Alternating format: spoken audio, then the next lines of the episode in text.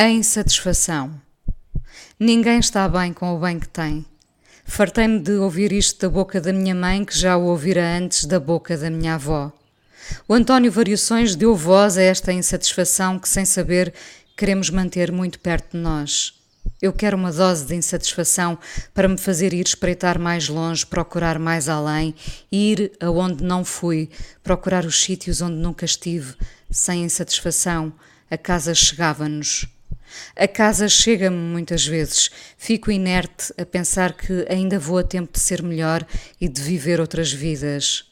O tempo em que paramos agita-se no pensamento. Eu prego aos sete ventos a minha vontade de mudança. Não preciso de esperar pelas decisões de fim de ano. Quando as pessoas com quem vivemos dizem que somos chatos ou demasiado exigentes porque questionamos, comparamos ou lhes beliscamos o ego, mais não é do que a nossa insatisfação geminada com a da pessoa com quem escolhemos passar parte do nosso tempo. Calha essa pessoa ser a que vai connosco de férias e o avião ter um percalço e facilmente percebemos a importância da nossa escolha. As pessoas entraram no amor low cost e dispensam a bagagem, rejeitam a complexidade, as alíneas do contrato fictício. Querem que a relação tenha uma espécie de código-chave que o telemóvel leia. Eu, eventualmente, serei a voz do fundo da sala que grita: Quero tocar na emenda. A escolha anda de braço dado com insatisfação. Ainda que o mundo esteja dividido entre os que passam metade da refeição a fazer perguntas, porque no prato vazio está a sua indecisão, e os que prontamente limpam a voz para pedir o prato sem angústias, ainda que o mundo seja uma pergunta ou um aparente ponto de interrogação, eu gosto da hipótese da escolha. Prefiro é não estar com as pessoas que vão passar o jantar de prato vazio. Prefiro gente que é um prato cheio, e nisso voltamos à insatisfação. Gente que tinha tudo para ser feliz com casa e piscina e trocou essa rotina por uma casa sem ar-condicionado. Gente que disse adeus ao iate e passou a dar 5 euros para ir para uma praia com menos pessoas.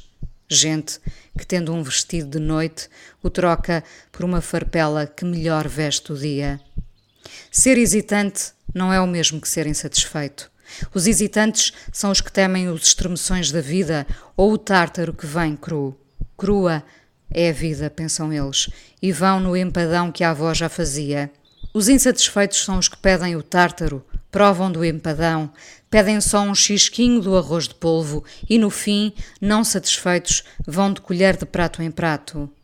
O insatisfeito dirá que talvez volte àquele lugar, mas tem de experimentar mais coisas, sem código-chave. A chave para não deixarmos que a insatisfação tome conta de nós é alimentá-la sempre com mais uma pergunta. Um safanão que a vida nos dá e que parecia ser apenas mais um terrível revés.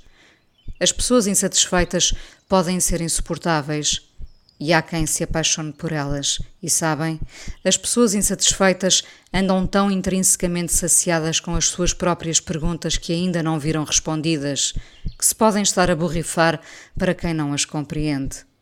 Compreendam. As pessoas insatisfeitas não querem dentes brancos a sorrir numa moldura composta. Querem estragar a harmonia imposta. Querem esbarrondar a suposta felicidade alheia, mesmo que as pessoas sejam felizes. Quando a pessoa com quem os insatisfeitos vivem diz que eles são instáveis e que nunca estão bem com o bem que têm, talvez seja a altura de questionar se aquele bem é mesmo o melhor.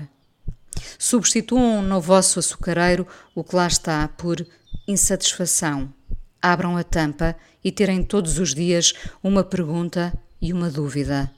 Nada de hesitações, que isso é para os trémulos de convicções. Vão sem medo enfrentar as perguntas que o silêncio vos devolve. E há tanto por responder. Eu, insatisfeita, me confesso.